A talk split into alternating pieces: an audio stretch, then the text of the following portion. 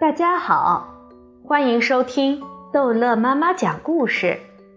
今天逗乐妈妈要讲的是《淘气包马小跳超级市长之八十份民意调查》。离初赛还有三天的时间，丁文涛已经把他的施政纲领背得滚瓜烂熟了。这个施政纲领是他爸爸写的，像毛超从他叔叔那里拿来的施政纲领一样。很正规，也很全面。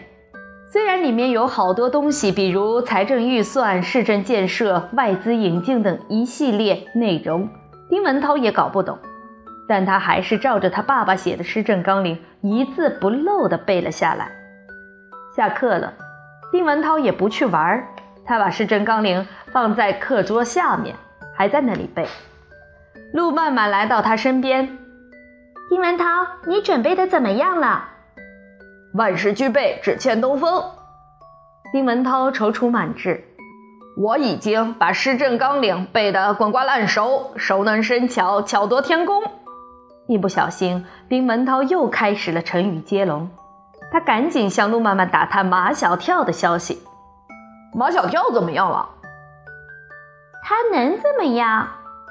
陆曼曼翻翻白眼，撇撇嘴。初赛就会被刷下来的。夏林果在一旁听不下去了。陆曼曼，你也太小看人家马小跳了。我怎么小看他啦？陆曼曼句句是理。就他那个木脑瓜，能把市政纲领背下来吗？还有才艺展示，你说他有什么才艺啊？夏林果也说不出马小跳有什么才艺。但他还是觉得陆曼曼在丁文涛面前那么轻视马小跳太过分。马小跳敢去报名，说明他还是很勇敢的。对，马小跳就是很勇敢，但如果勇敢的没有自知之明，这勇敢就是缺点了。陆曼曼在上幼儿园就当上了班长，上了小学又当上了中队长，能言善辩。夏林果虽然是大队委，但他从五岁起就开始跳芭蕾舞。他站在台上，几乎都是用舞蹈在表达，所以他的口头表达能力跟陆曼曼相比，简直就不是一个级别的。夏林果也是个高傲的漂亮女孩，她是不肯轻易服输的。反正我相信马小跳还是很有实力的。那好吧，我们来打赌。夏林果问陆曼曼：“赌什么？赌第一场初赛，马小跳就会被刷下来。”夏林果骑虎难下，和陆曼曼击了掌。你们还是不要赌吧。有陆曼曼这么铁杆的支持者，丁文涛应该感激才是。可是丁文涛却很生陆曼曼的气，他在乎的是夏林果，并不是陆曼曼。本来他完全可以争取到夏林果的支持，就是因为陆曼曼要和夏林果打赌，把夏林果完全推到马小跳那边去了。既然击了掌，这个输赢，陆曼曼和夏林果是一定要赌下去的。全班同学，包括老师，都以为陆曼曼和夏林果是一对好朋友。其实，只有他俩自己心里明白，他们不是知心朋友。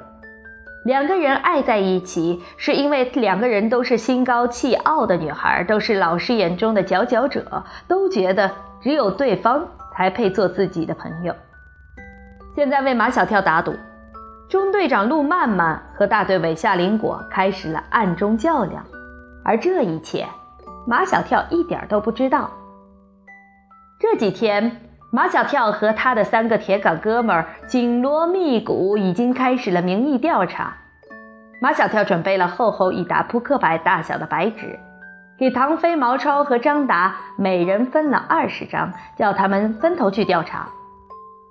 这件事情做起来相当的简单，马小跳对他们说：“你们就问想过什么样的幸福生活，然后把他们的回答写在这个纸片上就可以了。”找找找什么人调查？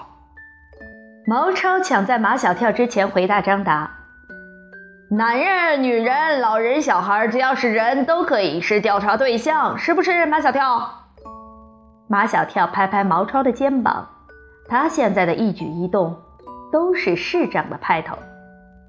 放学走出校门，见校门口围着许多接孩子的家长，正好可以进行民意调查，四个人便分头行动。马小跳盯住了一个高大的男人。他正伸长脖子向学校里张望。叔叔你好，请问你想过什么样的幸福生活？走开，别烦我！高大男人看都不看马小跳一眼。哼！马小跳走开了。等我当了市长，你会为你今天的这句话后悔的。马小跳在人群中挑选，他要选一个面目和善的人。这样的人不会拒绝他。马小跳挑了一个穿大花衣服、弯弯眉毛、眼睛弯弯、嘴巴弯弯的女人。阿姨你好，我想知道你想过怎么样的幸福生活。这个阿姨果然没有拒绝马小跳，而且还十分认真地对待马小跳的问题。我想过的幸福生活呀，阿姨偏着头想了一会儿。哎呀，几句话根本说不完，起码要说三天三夜。马小跳拿出笔和纸，准备记录。说最想的就可以了。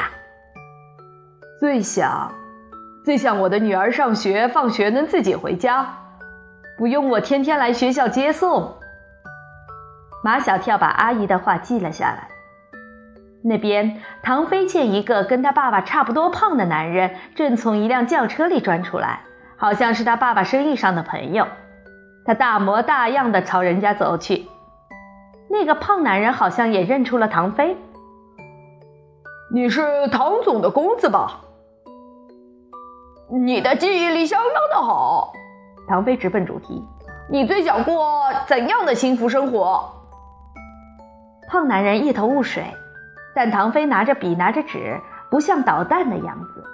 想起刚开车的辛苦，就两条街开了一个多小时，便说：“我最想过的幸福生活是开车不堵车。”唐飞认真的把胖男人的话记录了下来。毛超最擅长死缠烂打，现在他缠住了一位老奶奶。老奶奶是来接他读一年级的小孙子的。